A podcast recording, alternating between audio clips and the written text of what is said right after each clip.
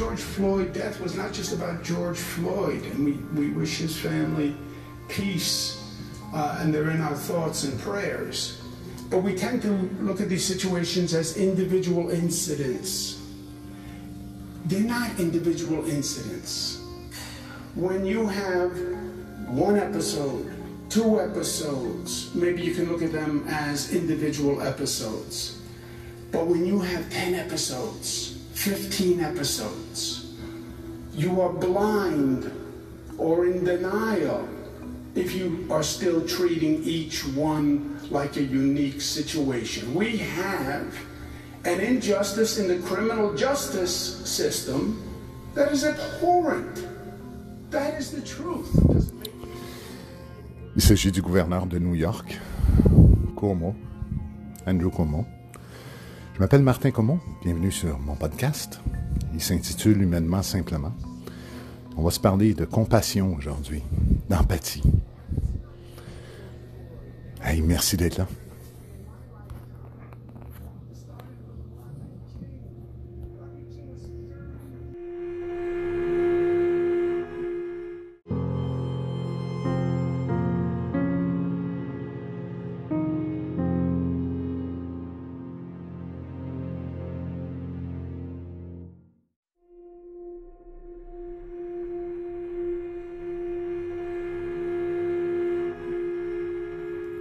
Lundi matin, euh, lorsque je me suis réveillé et que j'ai, euh, j'étais avec copine, Virginie et moi, on était au salon, puis on, était devant les nouvelles.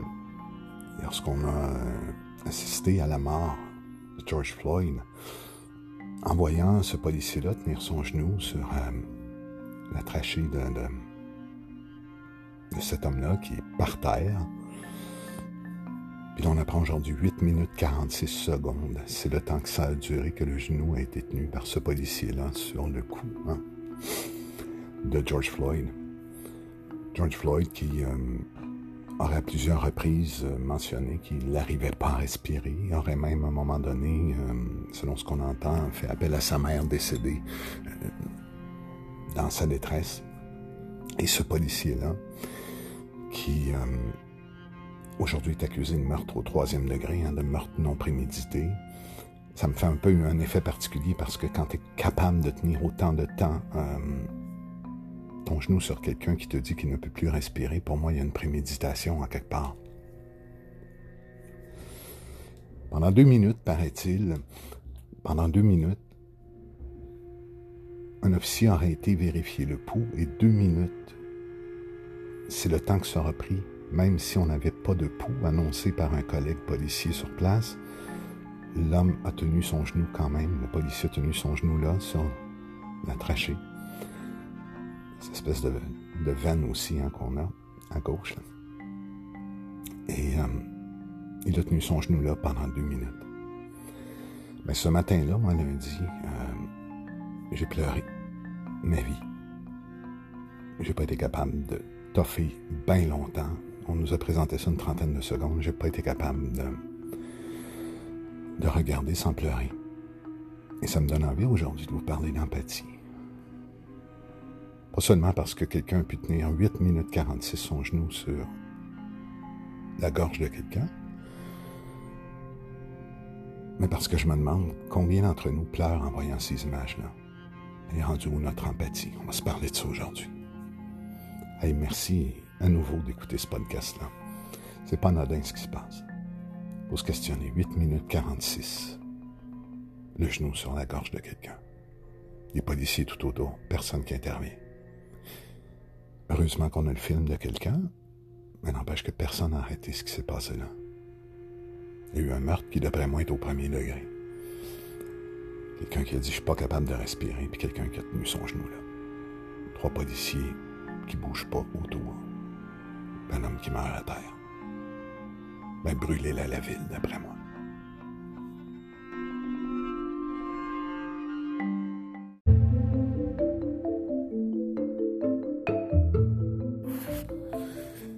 En ces temps-là où euh, le coronavirus a fait en sorte que beaucoup de gens ont perdu leur emploi, ont eu des difficultés financières et un paquet de gens qui ont eu des difficultés à manger, ça fait deux mois de confinement avant que des gens puissent en sortir, où il y a eu des tensions, il y a eu de la faim, il y a eu des difficultés économiques, des peurs de ne pas payer le loyer, de l'ennui, de la détresse, tout ça chez soi, tout ça chez soi aussi.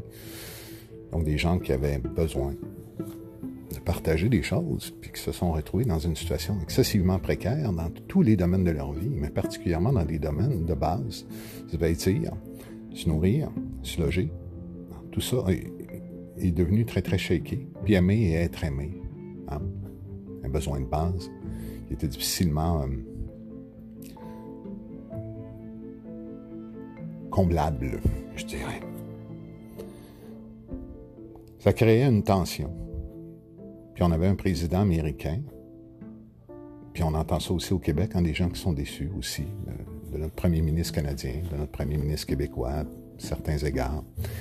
Gens, donc, qui ont eu à faire face à cette insécurité-là, pas de réponse de l'employeur, pas de nouvelles de l'employeur, devoir se reposer sur l'aide gouvernementale, être privé de ceux qu'on aime, les avoir près de nous. Il y avait là une condition pour faire bouillir pas mal de choses. Il y avait là une pression sur une société complète, partout dans le monde, où la moindre chose qui pouvait mettre le faux poudre pouvait s'avérer particulièrement euh, significative pour faire dégénérer euh, l'ensemble de communautés, l'ensemble d'un peuple. Et c'est ça qu'on retrouve aux États-Unis actuellement. Ils ont eu un président qui manque d'empathie depuis plus de trois ans, un président qui se présente en mettant l'économie sans mettre l'être humain devant, un président qui se présente sans aucune compassion, sans aucune empathie, qui semble pas avoir d'émotion, qui semble pas être foutu de s'attrister devant actuellement plus de 100 000 morts. Et à chaque fois qu'il donne un point de presse, oublie euh, de consoler les familles de ceux qui souffrent de ces décès-là. il aura fallu un George Floyd pour que toute cette retenue-là, toute cette pression-là qui était contenue, à l'intérieur de gens, de familles qui avaient de la misère à payer leur loyer, à manger, à, savoir s'ils allaient avoir un emploi, de l'espoir après le confinement, George Floyd, sa mort a mis le feu aux poudres. Et c'est à ça qu'on assiste actuellement. On assiste à cette détresse, à cette rage, à cette impuissance devant des changements permanents dans une société, des changements qui sont attendus par les jeunes, qui sont attendus par des personnes vieillissantes dans les CHSLD ici au Québec, où on commence à peine à se rendre compte des mauvais traitements. Pas qu'on n'a pas été averti, pas qu'on n'a pas été averti que les inégalités de traitement entre les races, entre les genres, entre l'orientation sexuelle des individus, toutes ces inégalités-là, qu'elles soient économiques, qu'elles soient tout simplement liées à la condition humaine, ça n'attendait que ça, après deux mois de confinement, de retenue, d'isolement, pour exploser. Et je pense que ce qui est en train de se passer a quelque chose de nécessaire. Comme le disait si bien Jim Corcoran, Parfois, il faut que la séquence éclate.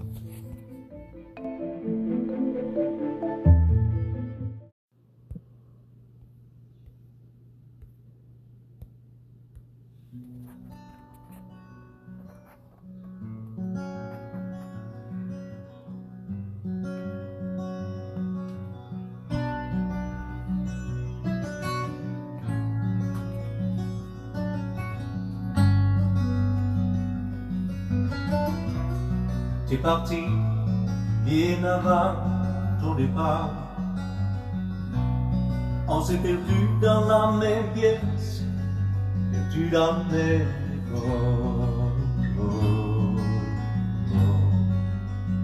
Dans la même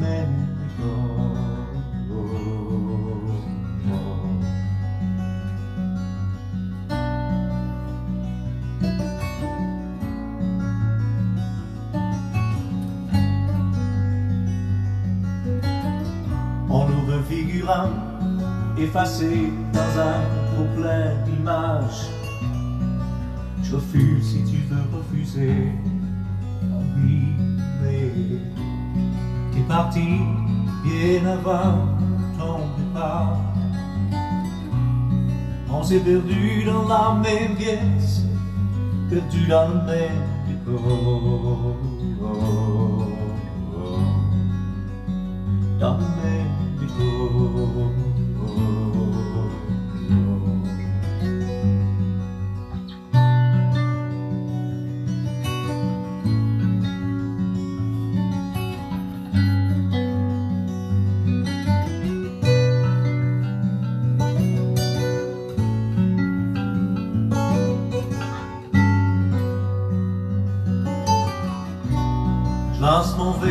Ton foyer pour que la séquence éclate.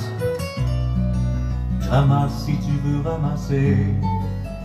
Oui, mais s'il manque de croire au scénario, on n'a pas de chance.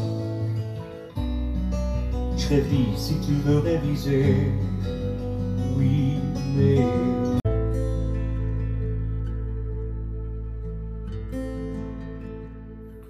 J'entends beaucoup de, de commentaires suite euh, aux six jours de dévastation causés par les manifestations de nuit.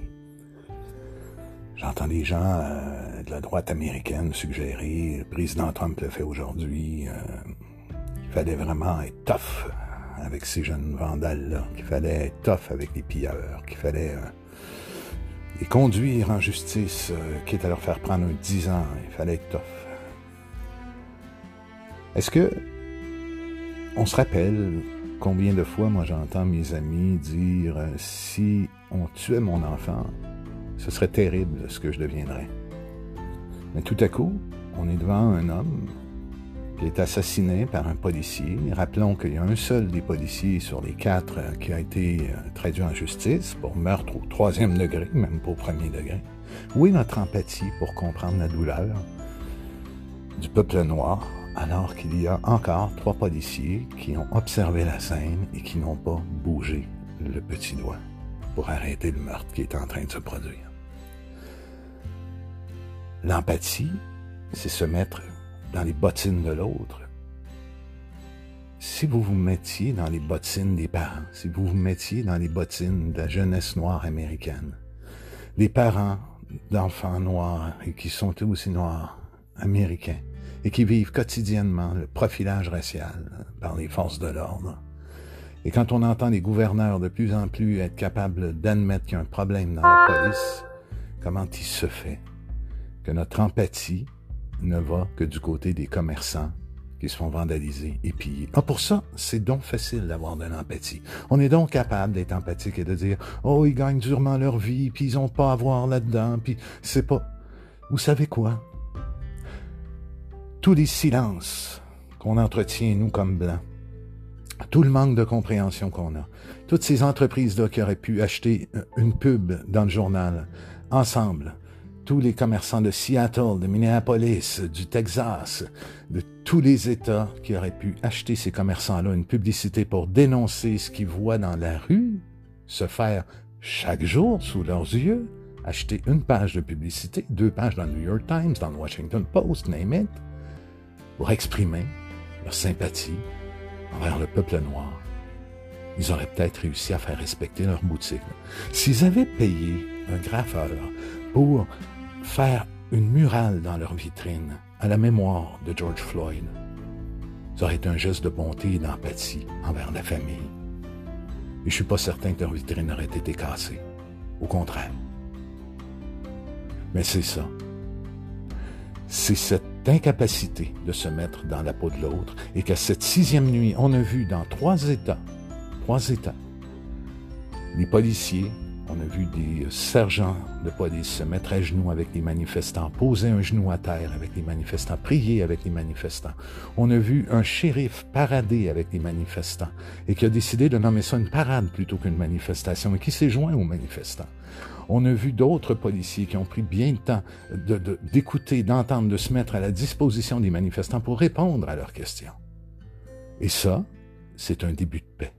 Mais pour arriver à cette bienveillance-là, encore faut-il avoir de l'empathie, non pas pour le commerçant qui a choisi de ne pas prendre une publicité, qui a choisi de ne pas investir 300 dollars pour faire faire une vitrine d'hommage à George Floyd, mais qui a choisi juste de mettre un gros contreplaqué et de se sauver, puis de rien dire, ou pratiquement rien. Cette colère-là, actuellement, elle est normale. Puis elle vient avec des conséquences. Il faut que la colère passe pour que, comme je disais dans un précédent podcast, on se rende compte que sous la colère, il y a de la peine. La peine d'être un humain différent par sa couleur de peau. Comme disait Don Lemon sur euh, CNN, cette peau, cet habit de peau que j'ai, noir, je la trouve lourde à porter. Est-ce qu'on prend le temps d'y penser à cette lourdeur qu'ils ont à porter leur peau? Pourquoi, en tant que blanc, vous ne prendriez pas le temps ce soir sur Facebook, sur Twitter, sur Instagram, de juste envoyer un message d'écoute et de compassion envers le peuple noir qui est aussi profilé ici chez nous au Québec? Juste prendre le temps de ça, puis inviter un commerçant que vous connaissez à prendre le temps de passer un message à ses clients. Soit euh, en faisant imprimer des, des, des tracks qu'il donnerait à son comptoir. D'empathie envers un peuple, envers ceux qu'on appelait à l'époque les minorités visibles, un message d'amour, d'empathie puis de compréhension qui est temps qu'on soit tous d'égal à égal. Ça prend d'abord de l'empathie pour comprendre ce qui est en train de se passer. Hey, merci d'avoir écouté. Puis je vous souhaite un, bon week-end. Je m'appelle Martin Como. Mon podcast s'appelle Humainement Simplement. Je suis content quand vous êtes là.